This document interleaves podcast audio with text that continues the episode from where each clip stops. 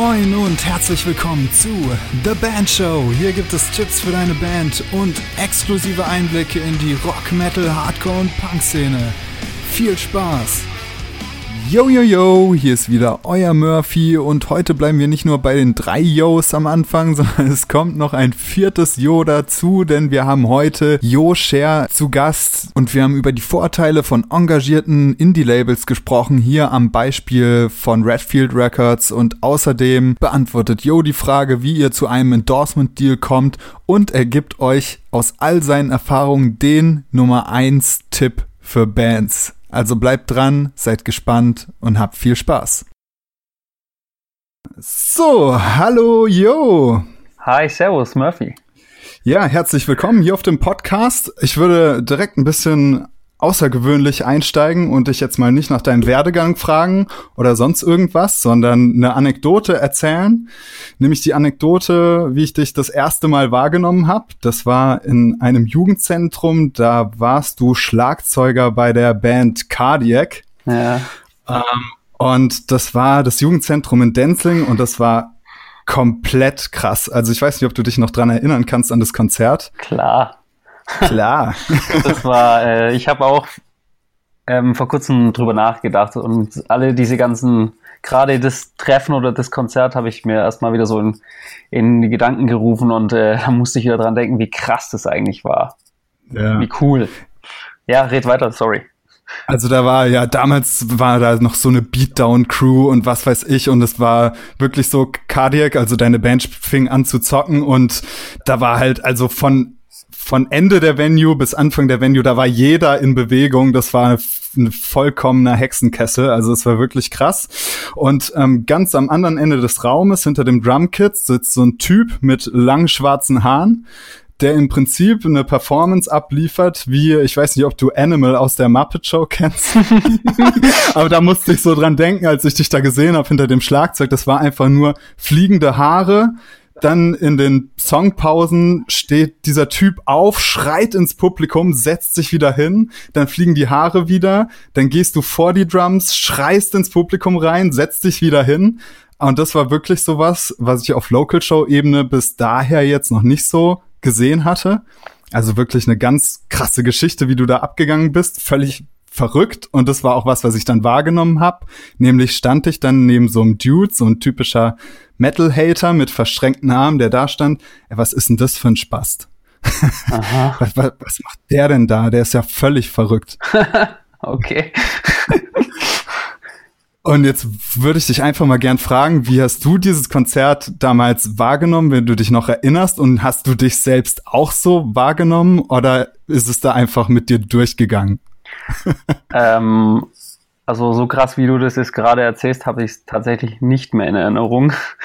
ähm, aber das war eins unserer Konzerte, das, glaube ich, so ein bisschen einschneidendes Erlebnis für uns als Band war, weil wir doch das erste Mal relativ weit von, von unserer eigentlichen Homebase aus gespielt haben. Ähm, wir sind da ja über drei Stunden hingefahren nach Denzlingen und mit, wir haben ja damals, glaube ich, mit Curse of Society gespielt. Ja, genau, genau, ja. Genau, die ja bei euch in der Region damals auch eine ziemliche Szenegröße waren, sage ich jetzt mal. So, was, was so diese Local, Local Bands angeht oder diese Local Szene. Und wir hatten halt, also klar, wenn man dann so weit fährt und alles so in ein Auto reinpfercht und so und du weißt ja gar nicht, was dich erwartet. Ja, wir waren dann, glaube total baff, weil das beim Soundcheck ja schon so krass losging. Und wir, wir haben, glaube ich, einen Song angecheckt beim Soundcheck und dann sind die Leute schon ausgerastet und wir haben gar, also ich habe gar nicht verstanden, was da jetzt gerade abgeht. Und beim Soundcheck? ja, ich, äh, das, das war schon total crazy und äh, wir dann so, was geht ab? Wir haben noch nicht mal richtig gespielt und wir waren das nicht gewohnt aus unserer Region oder unserer Szene bei uns in der Umgebung, dass es auf Shows so eskalativ zugehen konnte oder zu, ja, so eskalativ zugehen kann, weil wir kannten das von uns nicht. Also das war bei uns alles viel kleiner. Bei uns kamen auf Local Shows mal 50 Leute. Aber da waren ja, was waren das? 200, 250 Leute. Das war für uns richtig krass. Das waren richtig viele Menschen. Und dass die dann auch noch alle das feiern, obwohl sie uns gar nicht kennen, also einfach so Bock hatten, dann geilen Abend zu haben und die Band zu supporten und abzugehen, so total ohne Wertung ob man jetzt die Band kennt oder die Songs, das kannten wir einfach nicht. Und das hat uns halt so geflasht oder gerade halt auch mich geflasht. Dann hat es sich halt so gegenseitig so richtig äh, hochgeschaukelt. Also da hat halt das eine vom anderen einfach krass gezehrt. Ich bin generell halt eh so ein Drummer immer gewesen, für den das halt sehr wichtig war, Musik mit einer gewissen Ausstrahlung halt auch oder das, was die Musik ja auch aussagt, also eine sehr energetische Musik halt auch dementsprechend zu präsentieren oder dass das halt auch körperlich mitschwingt. So dieses ganze mentale, physische halt. Und nicht nur rein über die Instrumente. Würdest du sagen, du hast dich dann in dem Moment sozusagen vollkommen von deinen Emotionen leiten lassen? Ja, auf jeden Fall. Das ist ja tatsächlich immer so, also bei mir ist es zumindest immer so, dass man, sobald man halt auf die Bühne geht, dass sich da halt einfach im Kopf halt auch so ein Schalter umlegt und man dann tatsächlich einfach ausmacht und sich einfach treiben lässt. Und wie du es halt sagst, man lässt sich dann einfach leiten von der Musik, von der Atmosphäre, von dem, wie das Publikum mit dir agiert, dann passiert es einfach in der Regel ganz automatisch. Also das ist dann, ja, es klingt jetzt vielleicht ein bisschen doof, aber das ist dann nicht wirklich gesteuert oder bewusst. Also das ist schon so ein sehr mhm. unterbewusstes Bewegen oder Agieren dann auch oft. Dieses Adrenalin und alles halt. Ja, ja. und gerade bei so einer Musik ist das halt, finde ich, sehr ähm, sehr wichtig auch und ausschlaggebend, dass eine Band einfach eine gewisse Energie und Präsenz auf der Bühne auch hat, die aber halt ganz natürlich entstehen muss oder sollte. Genau, weil das war so ein Eindruck, den ich da ganz stark hatte, dass das wirklich vollkommen natürlich war und es dann dieser eine Dude, von dem ich erzählt habe, mit den verschränkten Armen, der hatte das wohl so wahrgenommen, als, als würde man da jetzt unauthentisch einen auf Rockstar machen oder einen auf, auf Show, aber das war wohl jemand, der konnte das einfach nicht einordnen, was da jetzt gerade abgeht. Und das ist auch sowas, sobald du dich halt verletzlich zeigst und die Emotionen wirklich zulässt, wird es immer Leute geben, die das dann auch kacke finden, ne? Ja, ich kann mich da auch in die Person reinversetzen.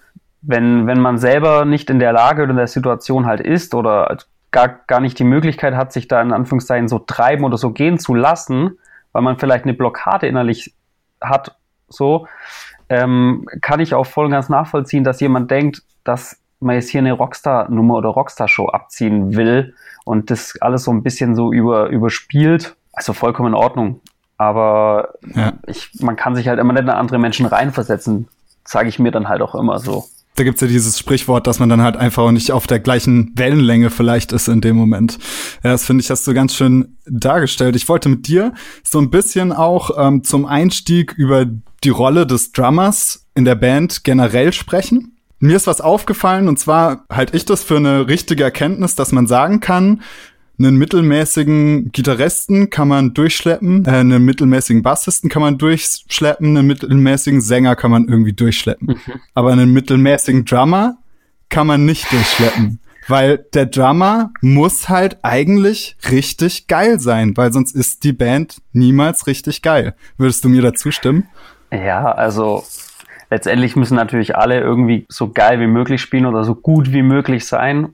Aber ich hatte gerade äh, im Metal natürlich schon auch immer sehr das Gefühl, dass gerade diese Musik sehr davon abhängig ist. Also die Erfahrung oder die Beobachtung hat man halt oder habe ich auch selber bei mhm. Bands gemacht, dass äh, wenn der Drummer halt nicht tight war oder nicht geil war oder nicht mit der richtigen Attitude gespielt hat oder mit der richtigen Energie, dass die Band, dass der Band halt auch krass dann was gefehlt hat. Und wie du sagst, also ich achte da schon auch oder habe immer sehr auf alle äh, Bandmitglieder geachtet und auch auf Gitarristen, aber mir ist es doch schon am ehesten bei den, also da fällt es, finde ich, am meisten ins Gewicht.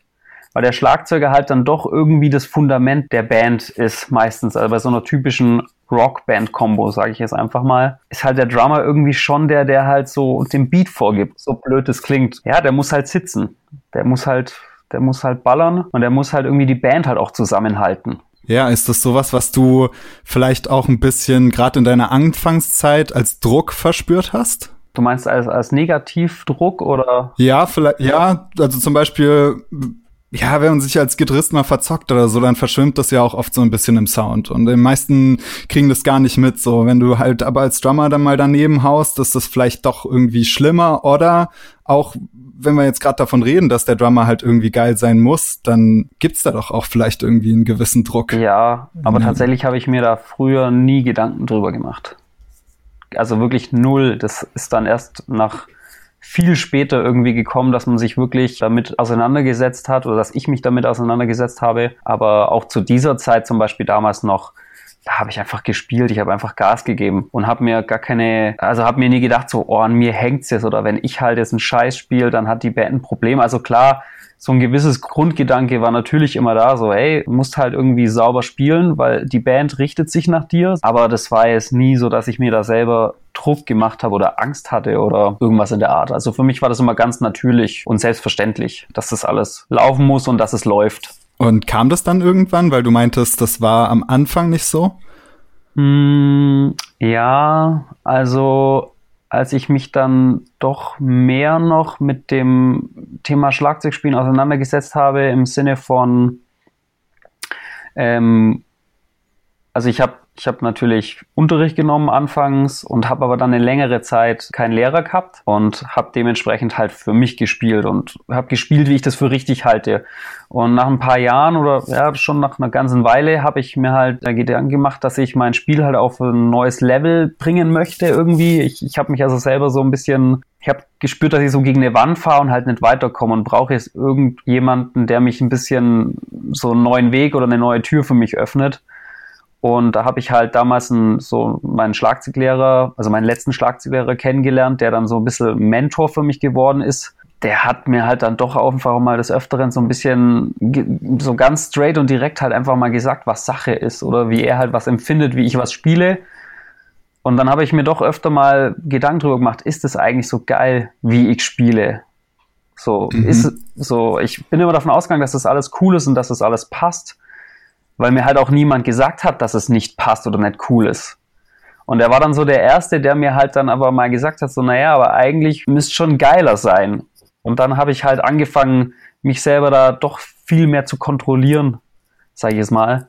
Und da halt einfach äh, an gewissen Sachen so timingmäßig auch zu arbeiten. Weil mir das davor einfach gar nicht aufgefallen ist. wenn, wenn ich keiner darauf hinweist, woher soll es das wissen? Aber das war dann wahrscheinlich damals schon eine, eine schmerzhafte Erfahrung, oder? Als er dich dann darauf aufmerksam gemacht hat. Ich habe es am Anfang tatsächlich gar nicht so ernst genommen. So, das ist noch so ein Alter, da ist man dann doch relativ trotzig, weil wenn dir halt also die Selbstreflexion hat dann doch erst viel später eingesetzt. Also wenn er mir was gesagt hat, dachte ich mir erstmal nur so, hm, naja, weiß nicht, ob das wirklich so ist, weil irgendwie sagen halt zehn andere, dass alles geil war und du sagst jetzt, es war nicht geil. Das hat dann doch ein Weile, eine Weile gedauert, bis ich wirklich, bis es bei mir so ein bisschen gerattert hat. Und dann war das doch schon so, pff, ja, eigentlich, naja, welche Aussage ist mir denn, hat denn für mich mehr Gewicht? Welche ist mir denn wichtiger? Also, es war ja nicht, es war ja nicht so, dass er sagte, es ist eine Vollkatastrophe. Er wusste, da geht noch viel mehr und wollte das halt aus mir rauskitzeln. Und so seine Art und Weise, die Methode war halt, es schon einem sehr straight zu sagen einfach vielleicht auch ein bisschen überspitzt, das kann ich jetzt nicht beurteilen, was gezielt überdirekt gesagt hat, aber ich habe das, glaube damals einfach auch gebraucht, um, um mir selber das halt auch klar zu machen, dass er vielleicht gar nicht so Unrecht hat. Und selbst wenn er mhm. Unrecht mhm. hat, will er mich vielleicht nur anspornen, gewisse Sachen besser zu machen. Und dann ist es eigentlich schon wieder geil. Und dann hat, dann hat er ja irgendwie schon wieder das erreicht, was er erreichen wollte. Ja, geil. Ja, ähnliches Verhältnis wie vielleicht ein Fußballer zu seinem Fußballtrainer oder so, der einen einfach dann in, einem, in gewissen Bereichen einfach fordert und fördert. Ja, ja, ja absolut. Finde ich cool. Absolut. Ja. Also der hatte natürlich auch, also es war ein Schlagzeuglehrer hier in Augsburg. Also ich wohne inzwischen in Augsburg, aber da habe ich ja damals noch auf dem Land gewohnt. Und ich bin dann halt einmal die Woche immer 40 Minuten mit dem Auto nach Augsburg gefahren. Ich habe mit dem auch ganz viel gesprochen und ähm, und wir haben uns ganz viel und, äh, unterhalten über das ganze Thema, über das Schlagzeugspielen, weil ich halt immer sagte, ich möchte halt eigentlich nicht nur so hobbymäßig Schlagzeuger sein. Ich möchte da viel mehr draus machen. Ich möchte eigentlich Profimusiker werden. Also ich will vielleicht Schlagzeuglehrer werden, vielleicht in einer Band spielen. Auf jeden Fall will ich mit diesem Instrument mehr machen als nur ein Ausgleich zu meinem Alltag. Er sagte halt, er spürt halt, dass, das, dass ich das ernst meine, weil natürlich sagt jeder Zehnjährige, der zu ihm zum Unterricht kommt, ich will mal Rockstar werden, so. Also das hört er natürlich ganz oft so, aber und er sagte halt, er hat halt keine Ahnung 30, 40 Schüler die Woche, aber die, die es halt dann wirklich wollen, das sind halt irgendwie so nicht mal eine Handvoll. Die sind ihm wichtig halt, dass er die halt auch dementsprechend fördert und dass er die halt auch so ein bisschen ja auch mal triggert so, also so ja einfach schaut, dass er die halt ein bisschen auf der Reserve lockt. Und da war ich dann halt irgendwie dabei und bei mir hat das ganz gut funktioniert. Ja, geil. Jetzt hast du ja gesagt, du wolltest mit dem Schlagzeugspielen schon mehr erreichen als jetzt so der normale Schlagzeuger oder du wolltest einfach, dass das einen großen Anteil an deinem Leben hat. Und dann ging das ja auch mit Cardiac irgendwann zu Ende. Denkst du, das hatte was damit zu tun, mit so einem Interessenskonflikt vielleicht? Mm, ja, auch. Kann man inzwischen schon auch so sagen. Äh, wir waren an einem Punkt als Band, wo wir merkten, dass wir nicht weiterkommen. Wie es ja ganz oft so ist. Also du bist ja so eine regionale Band und, und du spielst dann aber auch deutschlandweite Shows, aber halt meistens sind so Jugendhäuser und bekommst da ein bisschen Spritgeld. Erstmal überhaupt so über die Region rauszukommen, ist ja schon so ein krasser Step und so. Und das zeigt ja, dass es mhm. funktioniert. Und das hat sich ja alles ganz gut aufgebaut und ist ganz organisch gewachsen. Das war richtig geil soweit. Und irgendwann sind wir aber an diesen Punkt gekommen, wo wir gesagt haben, okay, wir spielen jetzt irgendwie 35 bis 40 Shows im Jahr, können so gerade so unsere Spritkosten decken, verkaufen gut Merch, aber wie soll es denn weitergehen? Was soll als nächstes passieren? Da musst du halt dann als Band, wenn du merkst, okay, wir haben jetzt ein gewisses Level, wir treffen uns sehr oft, wir machen sehr viel für die Band, wir wollen aber mehr, also müssen wir eigentlich steigern. Wir müssen, wir müssen mehr machen. Wir müssen mehr proben. Wir müssen, also wir müssen halt überall eigentlich einen Step drauflegen, damit wir den nächsten Step erreichen. Und da nach ein paar Jahren, ja, wie du sagst, dann halt doch so, dass ein Teil der Leute in der Band ja dann doch gemerkt haben, dass sie halt noch mehr nicht investieren können oder halt wollen. Je nachdem, wie man das halt natürlich sehen will. Für sie war es halt können. Da hat sich dann halt, ja, wie soll man sagen, die, die Spreu vom Weizen halt so ein bisschen getrennt. Also letztendlich mhm. lag es daran, dass halt drei von fünf Leuten gesagt haben, naja, eigentlich will ich nicht so viel spielen und mhm. will nicht irgendwie wieder sechs Stunden fahren, um, einer, um eine Show zu spielen. So will dann doch lieber mit meinen Kumpels am Abend irgendwie abhängen und saufen. und äh, das war halt nie das, was ich wollte. Also ich wollte halt dann doch immer mehr. Und dann hat man halt gesagt, okay, wir, wir kommen nicht weiter. Also die Band kann nur wachsen, wenn wir als Band auch wachsen und aber das auch investieren. Und wenn es halt nicht mindestens vier von fünf Leute machen und sich der fünfte wenigstens mitziehen lässt, dann funktioniert das natürlich nicht. Ja, da gibt's ja diesen schönen Spruch, es gibt nicht zu wenig Zeit, sondern nur andere Prioritäten ja, oder falsche voll, Prioritäten. Absolut. Und das ist aber auch inzwischen, das ist vollkommen in Ordnung. Also damals habe ich es nicht verstanden, weil ich mir dachte so, hey, wir haben doch jetzt irgendwie, keine Ahnung, fünf Jahre nichts anderes gemacht. Warum will man damit dann jetzt aufhören so? Und wie kann es sein, dass du es auf einmal nimmer dich viermal die Woche mit mir zum Musikmachen treffen willst? So, hä, warum?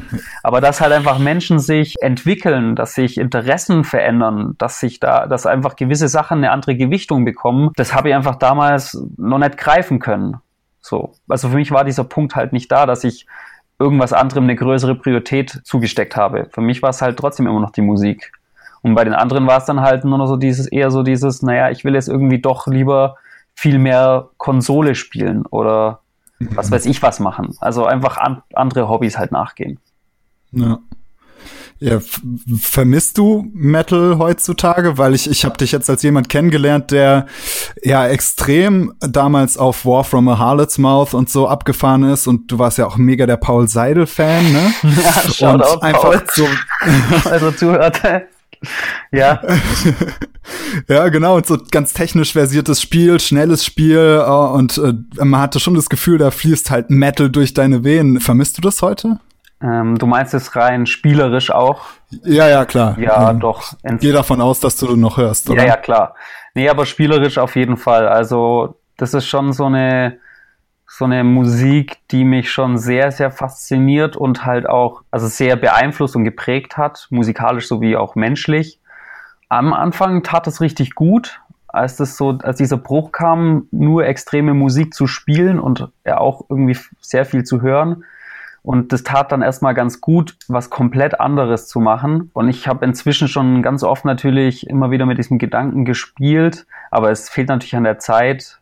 Also es fehlt natürlich die Zeit, aber ich vermisse es schon und würde es schon gerne auch wieder machen, weil es einfach eine, ja, weil klar, das ist halt irgendwie halt auch noch so meine, die, so die Nummer eins für mich. Mhm. So, so extreme Musik und Metal halt vor allem. Ja, genau. Also jetzt vielleicht zur Erklärung. Jetzt spielst du ja in einer äh, Punkband, Marathonmann, mit deutschen Texten. Ähm, auch, ich denke, ganz viele, die hier zuhören, denen wird es auch durchaus ein Begriff sein. Und mich würde interessieren, was dann für dich damals der ausschlaggebende Punkt war, dass du sagst, okay, Marathonmann, geil, da bin ich dabei. Ja, der ausschlaggebende Punkt ist im Grunde ja der gewesen, dass wir, wir haben uns 2015 Anfang des Jahres zusammengesetzt, damals mit Cardiac und sagten, hey, wir machen jetzt mal einen Break und schauen dann mal so. Und für mich war immer klar, ich will ja weitermachen auf jeden Fall. Und ähm, das Gute ist ja, dass wir mit Cardiac schon auch so rumkamen, dass ich schon ganz viele Leute kennengelernt hatte, ganz viele Kontakte geknüpft hatte. Und einer meiner Kontakte, der ein guter Freund von mir inzwischen auch ist, der für ganz viele Bands als Lichtdesigner und Lichtoperator arbeitet, mit dem habe ich zusammengesessen und habe ihm halt gesagt, so hey, du, wir lösen uns auf, aber ich will ja nicht aufhören, ich will ja weitermachen. Und ich will halt eigentlich ja gleich den Step drauf schaffen, so. Also ich würde halt am liebsten in eine Band einsteigen, die halt auf einem gleichen Level wie Cardiac ist. Und wenn es geht natürlich sogar auch ein Level drüber, weil ich möchte das halt, ich möchte ja diese Zeit investieren ich möchte das eigentlich so hauptberuflich machen und der nächste Step ist halt für mich der logische Schritt und das hat sich dann wiederum so ergeben, dass er die Anfrage bekam von Marathonmann, weil er für die auch schon Licht gemacht hatte, ob er einen Schlagzeuger kennt und ich weiß noch genau, wie ich daheim ähm, Livestream von Rock am Ring, glaub, geschaut habe, irgendwie so und und er schickt mir so eine WhatsApp-Nachricht, hey yo, hast du Bock bei einer Punkband zu spielen? So, das war alles. Und ich dachte mir nur so, hm, Punkband, also ich habe unter Punkband halt was komplett anderes äh, erwartet. So. Also ja. für mich sind so, also keine Ahnung, ich wusste gar nicht, was er jetzt genau meint, weil so Punk klang für mich erstmal wie so drei Akkorde, äh, durchgeschrabbelt, ja, sogar noch so primitiver, so, so primitiver als, als Green Day eigentlich, so, so richtig mhm. Billow Biersaufmucke. So, das klingt total ja. wertend jetzt, aber das war so mein erster Gedanke und ich dachte mir so, hm, okay, Jein? Fragezeichen. Gib mir bitte ein bisschen mehr Kontext. Und dann hat er mir halt nur einen Link geschickt von äh, Marathonmann. Und ich höre mir das halt so an und dachte mir nur so, okay, das ist cool, aber das ist doch kein Punk. Also warum sagt er mir, das soll eine Punkband sein? Und für mich gab es ja eine lange Zeit nur Metal. Wie es halt ganz oft so ist. Ich glaube, von 15 bis 23 Jahren habe ich eigentlich fast nur Metal-Musik gehört. das so. ist so wahr, es ging mir genauso. Ja, voll. Also du hörst halt nur und alles andere ist auch scheiße. Weißt du, wie es immer so ist? Genau. das ist doch alles Loser-Musik und das ist doch alles ja, nicht ja. so. und äh, immer nur schneller, höher, weiter so. Hm. Und ja, aber gerade zum Beispiel auch mein Schlagzeuger von damals, der hat mir dann halt auch klar gemacht, wie wichtig es doch ist, sich musikalisch, also es gibt so viel gute Musik, warum limitiert man sich so krass selber? Warum stellt man sich selber so viel Steine in den Weg? Und ich habe dann schon viel früher angefangen, mich einfach musikalisch viel breit gefächerter aufzustellen im Sinne von, dass mich halt einfach noch viel mehr Musik interessiert hat. Und ich dachte mir halt schon immer so, ja, es ist natürlich sehr anspruchsvoll, eine Metalband zu spielen, aber es ist wahrscheinlich genauso anspruchsvoll auch in einem, bei einem Pop-Act zu drummen. Und ich dachte mir mhm. so, ich habe halt einfach Bock zu drummen. Und wenn das irgendwie bei einer Pop-Nummer ist und es einfach ein straighter, straighter Pop-Rock-Beat ist, drei Minuten durch, dann ist es geil und dann macht es sicher Bock und es macht Bock, weil das ist einfach Schlagzeug spielen, das ist Musik machen und Geil, ich habe ja. einfach Bock drauf. Ich will das machen so. Das macht mir Spaß. Und es ist einfach eine, wie gesagt, es ist halt auf eine andere Art und Weise sehr anspruchsvoll. Also da liegt natürlich der Fokus wieder auf was ganz anderem als bei Metal. Und ich hatte einfach Bock und ich habe ihm halt auch bei unserem Gespräch damals, habe ich ihm gesagt, so im Grunde ist es mir fast egal, was ist. Hauptsache so das Projekt oder die Band hat Bock und gibt Gas so. Das ist mir halt so das Wichtigste, dass die Attitude halt stimmt. Mhm. Und wenn die Musik nicht voll Panne ist, dann bin ich da wirklich offen für alles, weil ich will halt einfach Musik machen. So kam dann halt mit, kam das halt mit Marathonmann, äh, mit, diese, mit diesem Link, den er mir geschickt hat. Das war, glaube damals das Holzschwert-Video, das er mir geschickt hat. Mhm. Und ich kannte das schon, weil zwei Jahre davor kam das, glaube raus. Und ich habe das damals zwei Jahre davor angehört und dachte mir nur so, was ist denn das jetzt? So. warum sind die jetzt so, warum haben die auf einmal einen Label-Deal? Das ist doch das ist doch gar nicht technisch anspruchsvoll so. Also zwei Jahre ja. davor war mein Mindset halt noch so voll so, also wenn es keine Blastbeats sind, dann will ich nicht hören. Geil, ja. Und äh, zwei Jahre später mir das angehört und fand das geil oder fand das cool. So hat sich das dann dahingehend entwickelt. Cool, total interessant jetzt gerade zu der Zeit, wo jetzt Holzschwert rauskam, war die Band ja noch bei Century Media unter Vertrag. Und jetzt inzwischen seid ihr ja bei Redfield Records. Und jetzt so ganz provokativ gefragt, so der Laie, der jetzt die beiden Labelnamen mal nebeneinander stellt, der sagt jetzt, wow, das ist aber jetzt schon ein Abstieg, ne? Ja. Hätte, hätte ich, ich, weiß natürlich, ja. dass es anders ist, aber nee, ich genau. frag mal ganz provokativ. Ja, nee, also das hätte ich natürlich vor zehn Jahren auch noch gedacht. Da dachte ich natürlich auch, da war natürlich der größte Traum mit der Band, vor allem natürlich, äh, also es gab halt damals auch nur Roadrunner Records, Century Media und Metal Blade Records und Nuclear Blast. Das waren so die einzigen vier Bands, die in diesem Kosmos der Metal-Musik halt stattgefunden haben. Die einzigen vier Labels. Und als ich dann damals so gelesen habe, Marathonmann ist bei Central Media, dann war das eh nur so erstmal so, so mein Kopf so erstmal, boah, krass, Alter. Ich bin jetzt bei einer Band, die bei auf dem, auf dem Major Label ist, so. Also, ja, das war dann damals so, okay, krass, dann muss man es ja geschafft haben. Aber letztendlich ist es halt, ist halt eine Plattenfirma halt auch nichts anderes wie eine Firma, was ja schon im Namen so impliziert ist, es ist halt einfach eine Firma und diese Firma hat, ja. hat Produkte und die Produkte sind halt die Bands. So. Und dann ist halt, wenn man das jetzt mal ganz krass runterbricht auf Redfield Records und Century Media, hast du halt einfach Century Media, wo es halt 40 Bands gibt und du bist halt von den 40 eher so im unteren Fünftel, was die ähm, Priorität angeht, sage ich jetzt mal. Mhm. Und ein kleines Indie-Label, das sehr viel Herzblut da reinsteckt, wie Redfield Records, da bist du dann halt als Band, wie wir es als Marathonmann sind, halt dann doch eher so relativ weit oben angesiedelt. Und äh, das hat alles natürlich Vor- und Nachteile, aber es ist halt, wie gesagt, was, was habe ich davon, bei einem großen Label zu sein, wenn ich da halt kaum Beachtung bekomme und gar keinen Austausch, gar keine Interaktion miteinander stattfindet. Weil die halt noch so viele andere Bands haben, um die sie sich kümmern müssen, die wahrscheinlich mehr Alben verkaufen. Und auf die wird dann halt die Priorität gelegt. Ja, ich stelle mir das immer so vor, dass ja umso größer das Label ist, desto weniger haben die Leute ja eigentlich auch mit der Musik ursprünglich zu tun, weil die sich ja mit ganz vielen anderen Sachen auch beschäftigen müssen in der Breite, was jetzt gerade, wenn es um Marketing geht oder so, dann hast du ja die Situation, dass zum Beispiel bei äh, Universal oder Sony ja kaum noch Leute sind, die sich überhaupt für Musik interessieren. Und da kommen wir ja jetzt gerade zu einem, zu einer Sache, wo ja Redfield einen wahnsinnigen Ruf hat. Das sind ja alles Fans, oder? Im Prinzip. Ja, voll. Das ist ja ähm, genau das Problem bei diesen großen Labels, wie du sagst. So die Leute, die haben da halt ihren Job aber ob die wirklich so musikenthusiastisch sind und dann vor allem halt so, dass es sich, dass ihnen genau diese Bands gefallen oder sie genau diese Musik erhören wollen, das ist ja heutzutage gar nicht mehr so gegeben. Also die kriegen halt eine E-Mail, da steht dann so, wir haben jetzt Band XY unter Vertrag und dann ist es denen eigentlich erstmal so egal, das ist halt eine Band. So, das kann jeder sein. Und äh, wie du wie du schon sagst, so bei Redfield Records, das, die, die sind halt Fans auch noch einfach. Also die haben da halt richtig Bock. Die sagen, also so das Erste, was dann halt kommt, wenn du denen neues Zeug schickst oder so die Platte schickst, wenn sie fertig ist, ist dann halt das allererste Mal so, hey Jungs, vorneweg, bevor wir irgendwie weitermachen, wir haben es jetzt einmal durchgehört, Fazit, Killer.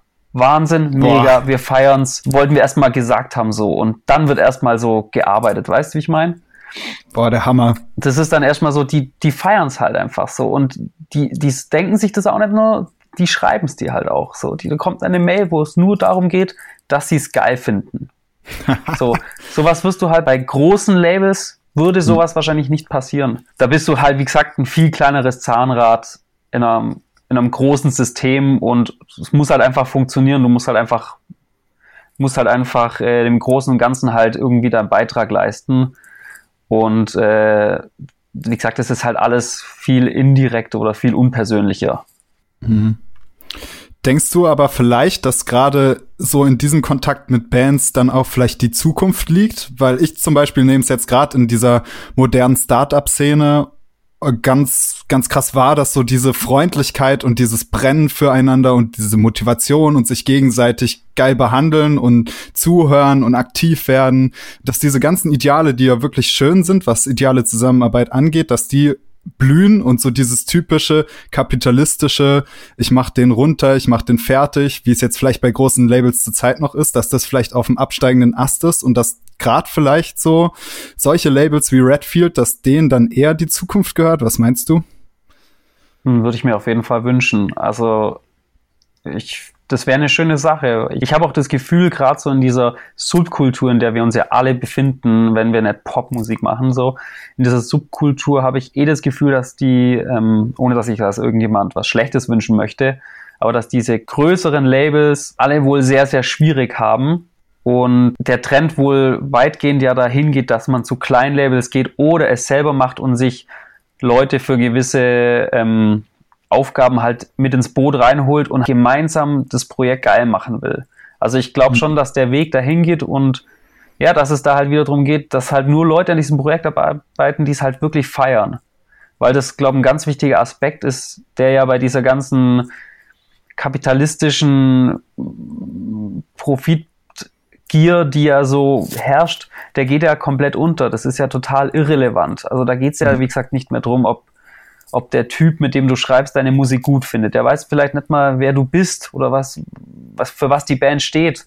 So und ähm, ja, wie will denn der dann die richtigen Hebel in Bewegung setzen, wenn der die Band gar nicht versteht? Vielleicht nicht mal, weil er es nicht will, sondern weil er es auch gar nicht kann, weil es ihm gar nicht gegeben ist. Und es ist bei so kleinen Indie-Labels und kleinen Firmen ja viel einfacher, weil und funktioniert da ja auch viel besser. Und wenn ich halt mit Leuten zusammenarbeite, die äh, hinter der Band stehen, die die Band auch verstehen, also auch was will die Band überhaupt aussagen, so was ist die Message der Band, also nicht nur musikalisch, sondern auch generell der Grundgedanke der Band. Für was stehen die Leute da? Dann weiß man ja auch viel besser, wie man eine Band richtig platzieren und wo man sie platzieren kann und wo man, wo man sie platzieren sollte und wo man sie wiederum nicht platzieren sollte. Ja, also ich glaube, dass oder ich, wie gesagt, ich hoffe, dass das weiterhin ähm, so bleibt und funktioniert und eher, wie gesagt, noch wächst auf jeden Fall. Auch wenn man sich so die Historie von Redfield anguckt, da sind ja ganz viele Bands dabei, die richtig groß geworden sind, wie Any Given Day, Eskimo Callboy oder jetzt auch Alaska, die immer größer werden. Jetzt seid ihr aber irgendwie gerade anders. Also nee, das klingt jetzt blöd, aber du weißt, was ich damit ja, sage. Ja, ja, also nicht, dass ihr kleiner geworden wärt, das will ich damit nicht sagen, sondern einfach, ihr seid nicht so diese Newcomer gewesen, die jetzt Redfield hätte mit aufbauen müssen. Was war denn der, was war für euch so attraktiv war das dieses Fansein und wie, wie die Leute einfach dahinter standen?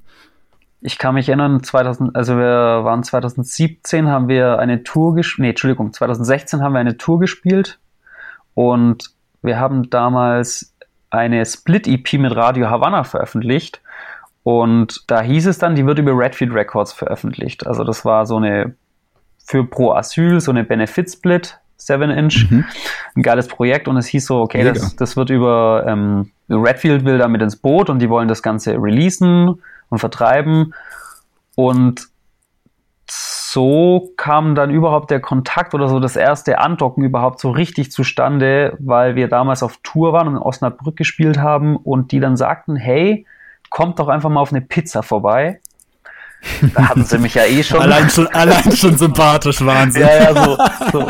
Also mir war der Rest eigentlich schon egal. nee, genau. nee, kommt auf eine Pizza vorbei, man lernt sich kennen, man labert einfach mal. Ja, und das war einfach, das war einfach so ein richtig cooles familiäres Treffen. Man hat sich zusammengesetzt und ein bisschen geredet, ein bisschen geplaudert, auch so Feedback gegeben, also sie uns und wir ihnen. Und das war halt so genau dieser Austausch so auf gleicher Höhe, wie man sich den halt einfach vorstellt und wünscht. Und sowas passiert halt in der Regel, wenn du jetzt nicht eh schon eine krasse Nummer bist, passiert sowas halt bei so großen Labels ja in der Regel schon mal gar nicht so. Mhm. Das war halt so dieses so, okay, wir hocken jetzt nicht hier mit einem Typen oder zwei, der heute die Info kriegt hat von seinem Boss, dass Band XY vorbeikommt und er muss die bespaßen, sondern es war halt so, hey, Redfield nimmt sich Zeit. So, die Chefs und wir hocken da gemeinsam und labern halt einfach ein bisschen so. Geil. Und ähm, das war dann auch, glaube letztendlich einfach so dieses Ding, dass unser Management damals, als es dann drum ging, dass wir doch ein neues Label wollen, also es war ja, wir, wir mussten ja nicht von Century Media weg, aber wir wollten einfach neue Wege gehen, dass wir gesagt haben, lasst uns doch wieder so, so war, so in diese Richtung eher gehen. Also so jemand ins Boot holen, der so richtig Bock hat, da mit uns in einem ganz engen Kontakt so das Ding so nach oben zu pushen. Also wirklich so ganz individuell halt arbeiten. In einem sehr engen Austausch. Das war uns halt wichtig einfach, weil das hatten wir halt davor lange nicht mehr. Ja, cool. Du bist ja auch endorsed von Meinl und Reno, nicht wahr? Remo. Reno, nee. genau, der Schuhladen. Nee? Schuh Reno, nee. nee, genau. Meinl, Tama und äh, Meinl Sticks. Ah, ja, genau. Tama war es, ja. Sorry, ich bin bei Drum Gear nicht so am Start. Ja. ähm, aber klar, bei, bei dem Wort Endorsement, ich glaube, da laufen jetzt jetzt 80 Prozent der Zuhörer gerade das läuft das Wasser im Mund zusammen, weil das natürlich immer so ein Thema ist, äh, wo wo der Mucker natürlich wahnsinnig scharf drauf ist. Wie hat das für dich funktioniert mit dem Endorsement? Das hat im Grunde auch einfach ganz organisch und natürlich funktioniert weil ich einfach schon immer Tama und Meinl gespielt habe. Also für mich gab es nie was anderes tatsächlich.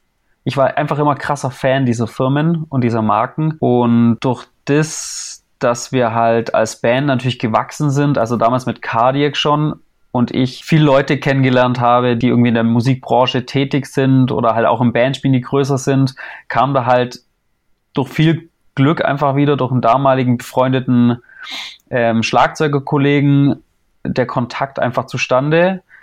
Und es hieß dann halt einfach so, hey, ähm, kannst du nicht mal bei Tama nachfragen, wie es denn da ausschaut? Was, was, ja, wie schaut's denn da aktuell aus?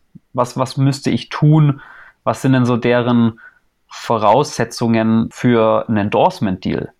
Weil natürlich kannst du auf die Meinl Homepage gehen und ich glaube, ich weiß nicht, ob das immer noch so ist, aber früher konntest du dann halt einfach so, ein, so eine Anfragebogen ausfüllen und dann musst du aber aufschreiben, wie viele Einheiten du verkauft hast, mhm. wie oft dein Song im Radio läuft. Also die wollten dann wirklich so sechsseitiges PDF ausgefüllt haben und dann dachte man sich natürlich so, okay, no chance, Mann.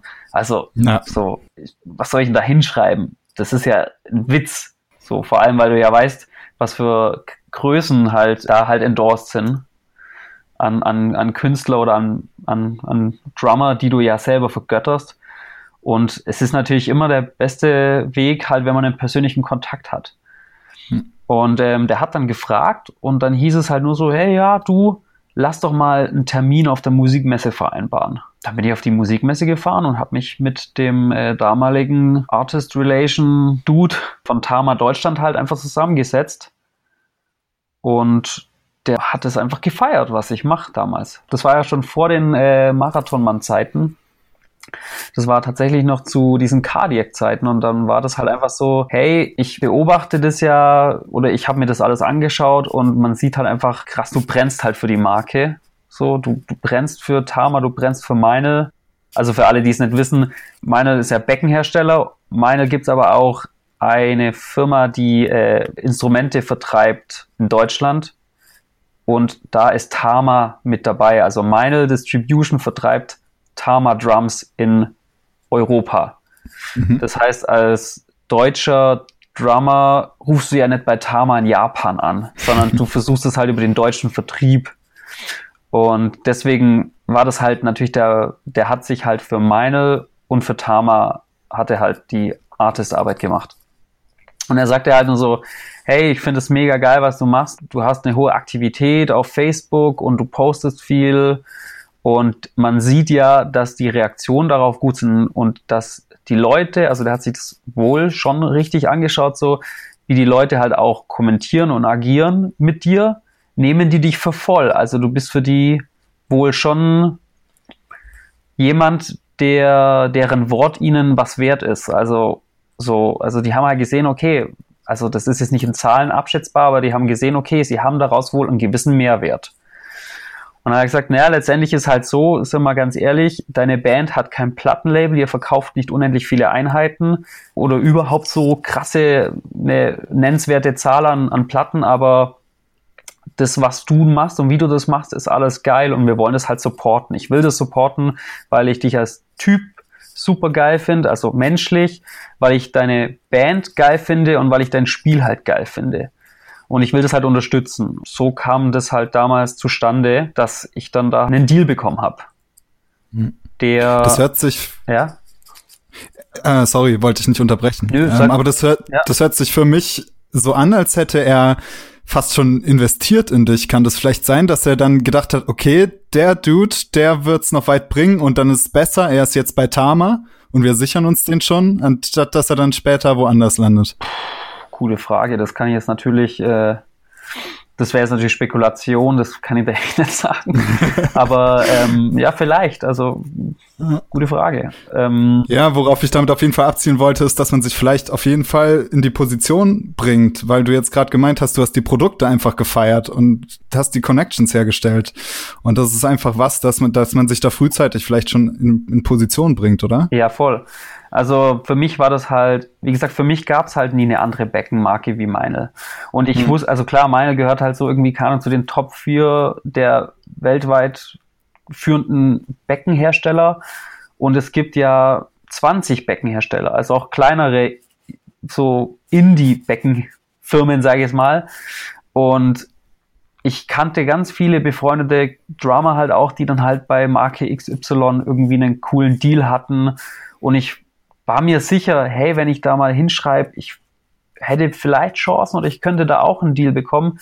Ich wollte es aber nie. So, ich wollte halt einfach immer einen Meinl-Deal. So, mhm. weil das war halt die Beckenmarke, für die ich halt brannte. Ich dachte mir so, naja, ich habe halt nur meine Becken. Warum soll ich mir jetzt, nur damit ich irgendwo hinschreiben kann, dass ich endorsed bin, warum soll ich mir jetzt einen komplett neuen Beckensatz von einer anderen Firma kaufen? Hm. Also da habe ich keinen Mehrwert von, weil ich will ja meine Becken spielen und nicht ein Endorsement haben, nur des Endorsement Willens. Ja, das ist ja ganz wichtiger Punkt. Genau, ja. das ist ja ganz oft das Problem, was auch Schlagzeuger zu mir gesagt haben, so Endorsement ist so geil und pipapo und du kriegst alles geschenkt so. Erstens mal ist eh nicht so und zweitens mal so darum geht's aber nicht. Also ja. es geht nicht drum, Sachen günstig geschenkt zu günstiger zu bekommen oder geschenkt zu bekommen so. Es geht eigentlich, ja, worum geht's eigentlich? Es geht halt eigentlich darum, dass man halt zu 100% hinter einem Produkt steht, so oder so. Also ich feiere halt etwas und ich bin davon zu 100% überzeugt. Und dann geht's einfach darum, dass man halt eine Business-Partnerschaft aufbaut, wo die gegenseitigen Seiten halt von profitieren. Und wo wir wieder bei der Win-Win-Situation Genau, das muss halt eine Win-Win-Situation sein. Für ganz viele Drummer ist es natürlich, und das ist ja auch so, ist es natürlich auch ein, geht es ja um Respekt, um, um Prestige, wenn man sich irgendwie halt hinschreiben kann, dass man endorsed ist von irgendeiner Beckenfirma oder von, einem, von irgendeinem Hersteller so.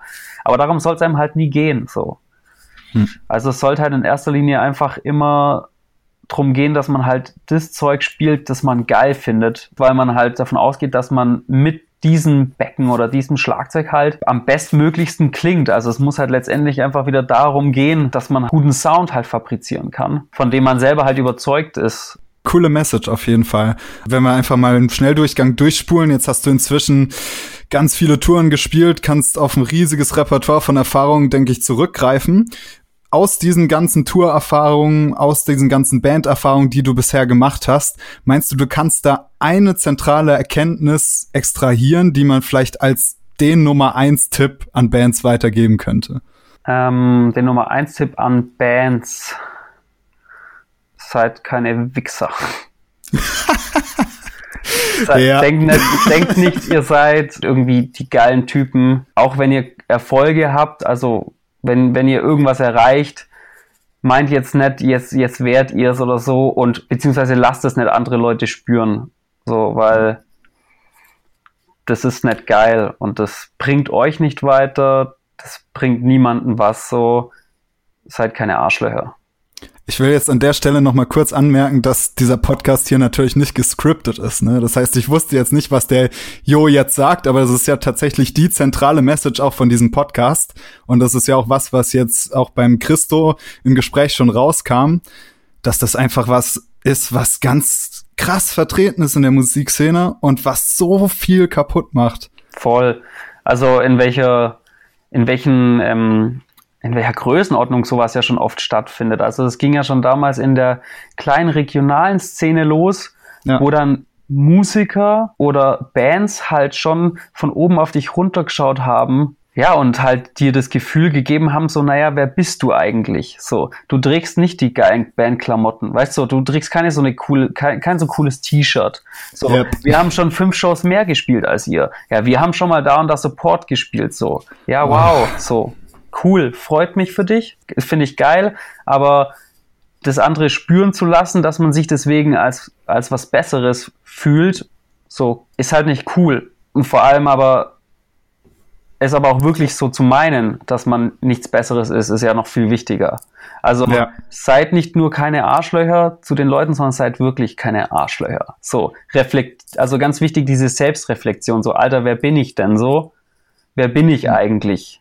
So, weil wir sind halt alle gleich. Wir sind einfach nur alles irgendwelche Leute, die einfach Bock haben, im besten Fall natürlich, Mucke zu machen, denen es einfach nur darum geht, Musik zu machen, mit Leuten kreativ was zu erschaffen und das wiederum halt nach außen in die Welt zu tragen. Und das sind wir alle gleich und das ist scheißegal, ob einer in UC vor 30 Hansel steht und der andere bei Wacken auf der Mainstage vor 30.000, so letztendlich sind wir alle gleich. Und das muss halt der Mindset muss halt erstmal klar sein und dann ist man schon mal auf einem guten Weg. Dann kann man es ja auch, dann lässt man es ja auch nicht raus, wenn man den Mindset schon hat, den richtigen. Ja, Amen. Ja. ja, es ist auf jeden Fall was. Das, das lasse ich hier auch noch den 130. Gast sagen, der mit Musik Erfolg hatte. Das ist mir völlig egal, weil das ist einfach was, das muss einfach klar werden. Das muss klar sein. Das darf in der Musikwelt einfach nicht mehr so vehement passieren, wie es im Moment passiert. Und ich finde das so cool, dass, dass du jetzt automatisch das als Nummer eins Tipp irgendwie gegeben hast. Hey, mega klasse. Ja, das, weil das ist so die, die Grundessenz, denke ich mir so. Also das ist, wenn ich so zurückdenke, all diese Schlüsselereignisse in meiner musikalischen Laufbahn oder Karriere war halt, glaube ich, immer, weil die Leute halt nie das Gefühl hatten, dass ich mir irgendwas auf mein Dasein einbilde. Die haben halt immer gemerkt, dass es mir nie drum ging, cool zu sein. Dass, die haben einfach immer gemerkt, okay, der Typ hat einfach Bock, Mucke zu machen und ist halt total netter Typ so. Das war, glaube ich, einfach immer so ganz wichtig, dass man halt immer ehrlich ist und halt, wie gesagt, sehr selbstreflektierend halt ist und sich halt zurücknimmt, ja. weil das will, da will halt auch keiner mit dir zusammenarbeiten. Genau, das ist nämlich der zentrale Punkt, weil die Musikwelt ist ja, das ist ja Kontakte, es ist ja Kontakte pur und Kontakte heißt Menschlichkeit, Kontakte heißt Freundschaft, Kontakte heißt zusammen Spaß haben, zusammen Witze haben, zusammen auf einer Ebene miteinander reden. Ja, voll, und absolut. Da ist, äh, die Freundlichkeit und ähm, kein Wichser zu sein natürlich das absolut Zentrale. Und ja, cool. Das Geiste ist ja auch, dass die Leute, die schon, ähm, die schon was gerissen haben, dass das meistens ja die nettesten überhaupt sind, so. Weil ja, die haben es halt gecheckt, so. Und da weißt du halt auch, warum die in der Position sind, in der sie sind. So, ich habe halt jetzt schon wirklich sehr, sehr viele Leute kennengelernt, von denen ich vor zehn Jahren nicht mal mir habe erträumen lassen, dass ich sie kennenlernen kann, so auf, nicht auf dieser Fan, auf dieser Fan-Ebene, sondern halt so von gleich auf, so zwei Musiker, die mit ihrer Band auf dem Festival spielen, so, weißt du? So, so, und die sind die allernettesten, geisten Typen überhaupt. Mhm. Und dann weißt halt auch, warum sie da stehen, wo sie stehen. Ja. Das sind Leute, die holen dich mit auf ihre Ebene. Ich habe da auch so eine coole Anekdote. Ich habe mal Dirk Nowitzki getroffen und ich hatte so eine NBA-Reise gewonnen. Und dann sage ich so Hallo zu Dirk Nowitzki. Ähm, und dann sagt er, Yo, hi Murphy, ich habe gehört, du spielst auch Basketball. und du denkst so, hä, what the fuck, ich spreche gerade mit dem besten, abartigsten deutschen Basketballer, europäischen Basketballer aller Zeiten. Und er sagt zu mir, ach, du spielst auch Basketball. Und ich kann halt nicht mal dribbeln, ohne den Ball zu verlieren. Aber das ist halt genau das, so, so musst, musst du halt einfach sein. Ähm, das ist so viel wert. Und deswegen denkt zum Beispiel auch jeder, Dirk Nowitzki ist der coolste und gönnt ihm jeden Erfolg. Und so ist es auch dann mit den ganz Großen im Musikgeschäft. Ja, voll. Down to Earth ist ganz wichtig. Ja, so wichtig. Okay, jetzt sind wir leider auch schon ziemlich am Ende angelangt, aber wir gehen natürlich nicht ohne eine Runde Sekt oder Selters zu spielen. Und zwar geht's darum, ich nenne dir ein paar Entweder-Oder-Fragen und du musst dich natürlich entscheiden für eine der beiden. Da gibt's kein 50-50, sondern man muss sich entscheiden und dann eine kurze Begründung, warum. Mhm, okay. Okay. Und ich fange direkt mit einem an, bei dem ich weiß, dass es für dich jetzt richtig hart wird. Also. Oh man. Okay. Biffy Clyro oder oh, heiß-kalt? Ach man, muss das, nee. muss das jetzt sein? Das muss du sein. Du bist gemein. Ja. Ich, ich, ich kann mich nicht entscheiden. Ach, fuck.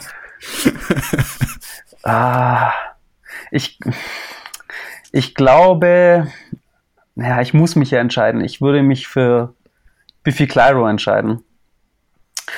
Ähm, weil mir doch tatsächlich die musikalische Entwicklung von Biffy Clyro inzwischen einfach über die Jahre hinweg gesehen besser gefällt als, als die von Heiß Kalt. Also nicht, mhm. dass ich Heiß Kalt nicht mehr mag, aber die Entwicklung hat, sagt mir persönlich doch einfach ein Stück mehr zu, wie sich, wie sich das musikalisch verändert hat. Mhm. Okay, bei Live-Shows Samples und vielleicht Halbplayback benutzen oder Oldschool minimalistisch? Hm, hat auch beides Vor- und Nachteile, wobei ich persönlich dann ah, naja, ich will jetzt nicht unser, unser gutes In-Ear-Rack verdonnern, das uns, das uns mit den, unserem Klick irgendwie, äh, das uns unseren Klick bringt, so, aber eigentlich ist es schon geiler Oldschool ohne alles. Vier Typen und vier, vier Vorzähler und Go. eigentlich geiler. Ja, cool. Ähm, Fankontakt auf Shows nervt oder macht Spaß? Nee, macht immer mega Spaß, auf jeden Fall. Das, das Feedback, das man nach einer Show bekommt, ist ja ist das Geilste überhaupt. Wenn da Leute zu dir kommen und sagen, dass, äh, dass sie das total geflasht hat, oder wie wichtig die Band für diese Person ist im Leben. Also wie die oft irgendwie einem hilft bei Schicksalsschlägen, so, Alter, da geht einem das Herz auf und mhm. da stelle ich mir auch gerne ewig hin so und laber mit jedem und laber mit jedem auch ausführlich, auch wenn es anstrengend ist und auch wenn man sich denkt, ach, eigentlich würde ich jetzt doch mal ganz gern mir eine andere, ein anderes T-Shirt anziehen, so, nee, also niemals nervig. oh, total schön. Festival oder Clubshow? Hm. Würde ich mich wahrscheinlich rein showtechnisch für die Clubshow entscheiden, was wahrscheinlich jeder sagt, weil halt einfach diese, diese Energie in so einem kleinen Club, die, die funktioniert halt auf dem Festival einfach nicht. Also die ist einfach nicht gegeben. Also rein, rein physikalisch ja schon, wenn man in so einem Konservenbüchse so eingefärbt ist mit ganz vielen Menschen und der Schweiß von der Decke tropft und vor allem dieser viel nähere Kontakt ja an den Leuten ist, die halt total in Ekstase mit dir sind, dann ähm, ist das, glaube ich, schon was sehr, sehr Intensives und Intimes irgendwie halt auch so als Gemeinschaft. Und das funktioniert ja auf dem Festival in der Regel halt einfach nicht. Hm. Andererseits ist ein Festival natürlich geil zum Abhängen. Ja, das ist, das ist so ein Punkt, warum ich immer, also bisher haben tatsächlich alle gesagt, immer Clubshow. Aber ich feiere deswegen die Festivals so krass, wegen diesem einfach die ganzen Leute immer sehen und die ganzen Leute hinter der Bühne treffen und das ist einfach so ein Event wie Weihnachten und das dann gleich mehrmals hintereinander ist. Das ist total geil. Ja, voll. Also ich bin auch ein krasser Festival-Fan. Aber wie gesagt, wenn man es jetzt auf die Show an sich runterbricht, kommt halt, ja, bei so einer Clubshow dann doch halt einfach mehr so Energie auf. Vor allem, du hast ja auch halt irgendwie, wenn du in so einem 300er Club spielst und der ist halt ausverkauft, dann hast du halt 300 Fans von dir so da, die halt in der Regel jede Textzeile kennen, die alle Breaks kennen, wo halt das Ganze halt, ja, wie so ein kleiner Hexenkessel ja auch wird, so. Und auf dem Festival hast du halt irgendwelche random Leute, die du halt erstmal abholen musst was halt oft auch gar nicht funktioniert, so wirklich, weil ja viel zu viel Interaktion ist von allen möglichen Seiten. Die Leute, für, da ist ja die Musik oder die Bands sind ja ganz oft einfach nur so ein Nebenher-Ding inzwischen. So. Da geht's ja, ja inzwischen gar nicht mal so sehr um die Bands, um die Musik, sondern vielmehr um das komplette Event drumherum. Deswegen ist es halt schwierig, da überhaupt Auch weil der Slot ja meistens jetzt nicht eineinhalb Stunden ist, sondern halt meistens irgendwo zwischen 30 und 40 Minuten, ist es ja auch viel schwieriger, irgendwie eine Connection mit dem Publikum halt hinzubekommen. Auf diese kurze ja. Zeit. Mit den ganzen True, Gegebenheiten. Fall, ja. Aber ja, wie gesagt, beides geil, aber Clubshow ist halt geiler. okay, dann kommen wir schon zum letzten. Ähm, DIY oder Profis bezahlen? Eigentlich immer DIY. Und vielleicht auch mal auf die Schnauze fallen und daraus aber lernen, uns dann besser machen und aber auch immer wissen, was halt Sache ist, als mm. halt ähm, Sachen abgeben, solange es geht. Also solange es mhm. sich immer in so einem Rahmen bewegt, wo man DIY machen kann, würde ich so wenig wie möglich aus der Hand geben. Ja. Weil, auch gerade, um dann vielleicht die Kompetenz zu haben, um später, wenn man dann mit Profis arbeitet, genau kommunizieren zu können, was man eben haben will, ne? Genau, das ist ja das Nächste, weil klar, wenn du nicht weißt, wie es läuft, dann kann der dir ja sonst was erzählen. Ja, ja ich glaube, gerade auch bei so, bei der Musik oder in dieser Szene, in der man sich ja hier bewegt, in der Underground-Szene, ist ja die, wie sagt man, also es hat ja immer sehr viel mit Attitude zu tun und das ist ja ganz, die Authentizität ist ja irgendwie so sehr, sehr wichtig. Und die mhm. bleibt dir halt am ehesten erhalten, wenn du halt, wenn halt das meiste, was passiert, halt von dir auch kommt. So. Ist ja auch irgendwie so ein ganz wichtiger Aspekt, dass mhm. das, was halt, was die Leute halt von der Band mitbekommen, dass es halt auch eigentlich alles von der Band kommt. Und dass die Band es halt auch in der Hand hat, alles. Also ist ja auch, finde ich, ganz wichtig. Weil sonst ja. sind wir ja wieder in diesem in diesem Major-Pop-Kosmos angekommen, wo eine Band halt, also ich will es da auch nicht pauschalisieren, aber wo eine Band halt doch meistens zusammengewürfelter, Pro also ein kreiertes Produkt ist aus bezahlten Musikern so, hm. die natürlich auch alle Spaß haben am Musik machen, aber eine andere Art von Band sind als eine Band-Band. Ja. Du verstehst, oder? Ja, auf jeden Fall. Also es, das Phänomen gibt's auf jeden Fall für häufiger im Pop-Bereich, natürlich nicht überall. Nee, ähm, klar. Trifft es nicht auf jeden zu, hast du ja auch richtig gesagt. Ja, ähm, genau. Ja, absolut. Also ich will da auch gar nicht pauschalisieren. Das hat ja auch alles seine Daseinsberechtigung und ich denke mal, dass einfach jeder, wenn jeder damit cool ist, wenn das für alle cool ist, ist es ja vollkommen in Ordnung. Hm. Also ich meine, das gibt's ja, ich, also in der letzten Folge von dir mit dem Christo sieht man ja, dass das ja, dass solche Konstruktionen oder so Konstrukte, wie man sie ja eigentlich nur dachte, dass sie im Major Pop Business passieren, ja. dass sowas ja auch in abgewandelter Form ja auch im Metal-Sektor hm. passiert.